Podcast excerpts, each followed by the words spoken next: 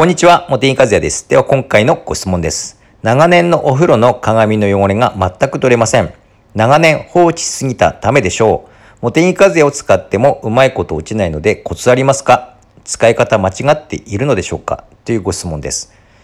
えー、っとですね、使い方、うん、確かに間違っていると全く効かないんですよね。だからまずはそこ確認していきたいんですけれども、茂木和也にあのパッケージにですね水垢洗剤っていう言葉が書かれているんですけれども実は洗剤じゃないんですよ。クレンザーなんですよね。だから洗剤のようにかけてスポンジ洗いをしてあの落ちるっていうものではなくてしっかりこすってあげる必要があるんですよね。研磨剤を効かせるような形にしてこすってあげる必要があるんですよ。で研磨剤を効かせるっていうためにはですねあのふわふわした厚手のですねスポンジとかタオルじゃダメなんですよね。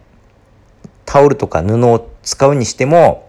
薄いものしかもですねこう畳むような形じゃなくて例えば人差し指に1枚引っ掛けて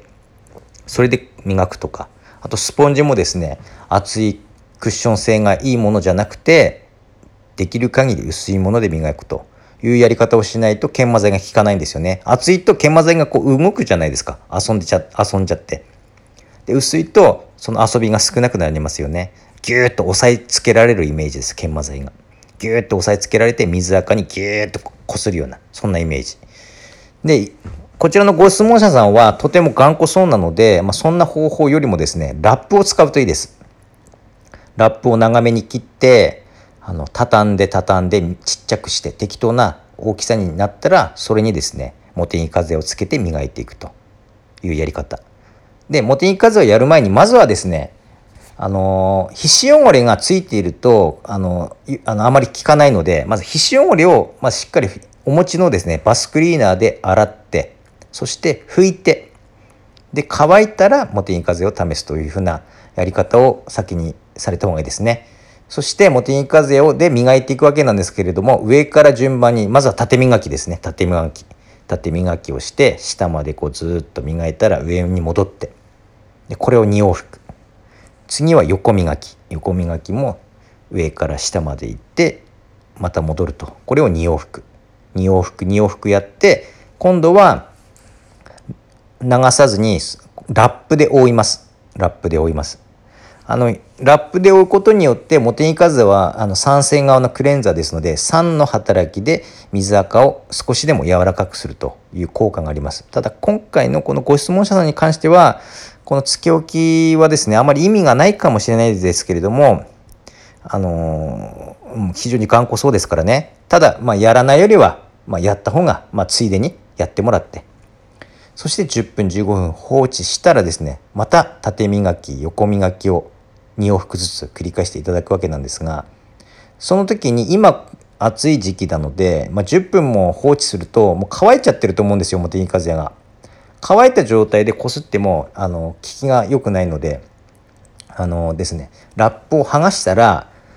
あの洗面器にでも水をちょっと張って手を入れてですねでパッパッパッと鏡に適当にこう水滴をかけるような感じでですねある程度濡らしてからですねまた磨くというふうなやり方をされた方がいいですね。はい、でそれでややってあとは流してあの乾乾かして空拭きして乾かした状態で落ちたか落ちてないかをチェックすると。でもしあのー、まあ落ちたのであればもう OK なんですけどももちろんのこと。で薄くなったという残り方明らかに薄くなったけれどまだ落ちきれない汚れがあるっていうことはことだったらあの何度か繰り返すとあの落ちきれる場合がありますから2度またもう一度もう二度というふうな形で繰り返してみるということをお勧めします。はい、で全く落ちないっていうことももう稀にあるんですよ。でこれはですね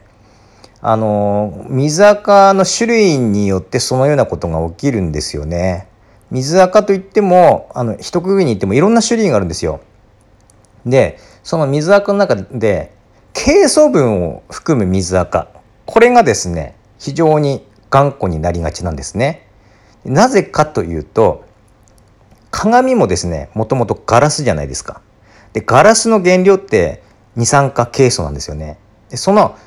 その頑固な水垢も二酸化ケイ素があの成分なんですよ同じなんですよね仲良しすぎちゃって長くくっついていると同質化してしまうんですよ。同質化するっていうことはもうその同質化した段階で汚れではなくて素材になるっていうことですね。見た目には水垢に見えますけれども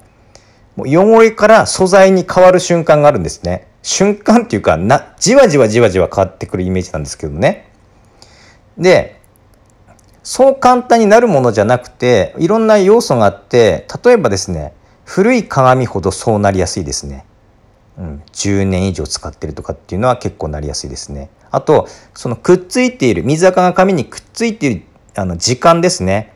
うん、すぐだったら同質化しないんですけれどもやっぱりですね長くくっついていると同質化しやすいですね。はい、ということでそういうふうになったらもう一般の方ではなかなか落ちない落としきれないです。うん、モテニカズヤ以外の洗剤とか研磨剤使ってもなかなか落ちないですね。業者さんに磨いてもらうか。あとは業者さんが使うような強いもう劇物扱いになるようなそんなもので表面を溶かすようなやり方しないと落ちないんですよ。パッドで磨くか洗浄剤で溶かして落とすか、まあ、いずれにしても難易度も危険度もあの高かったりするんでもしその先にお伝えしたモテニカズヤの使い方であの全く変化がなかったっていう場合は業者さんに相談すると。あの鏡の状態を写真に収めてそして今あのこれまでややった掃除の仕方も説明してですね見積もりをもらってください。で1社じゃなくて何社からもらった方がいいですね。あと実績も聞いて。で、あの見積もりとですねあとはですね場合によっては交換した方が結構安くあのできたりする場合があるのであのそのバスタブのバスタブというか浴槽のメーカーに、まあ、交換した場合の取り付け費込みの値段ももらってで見積もり比べてご判断されるというふうな流れがいいのかと思いますね。まあ、どうしてもきれいにしたいということであればですね。ただまずはモテニカズヤお持ちでしょうからあの今お伝えした方法であのぜひチャレンジしていただきたいです。はい。ということで今回はこれで終わります。どうもありがとうございました。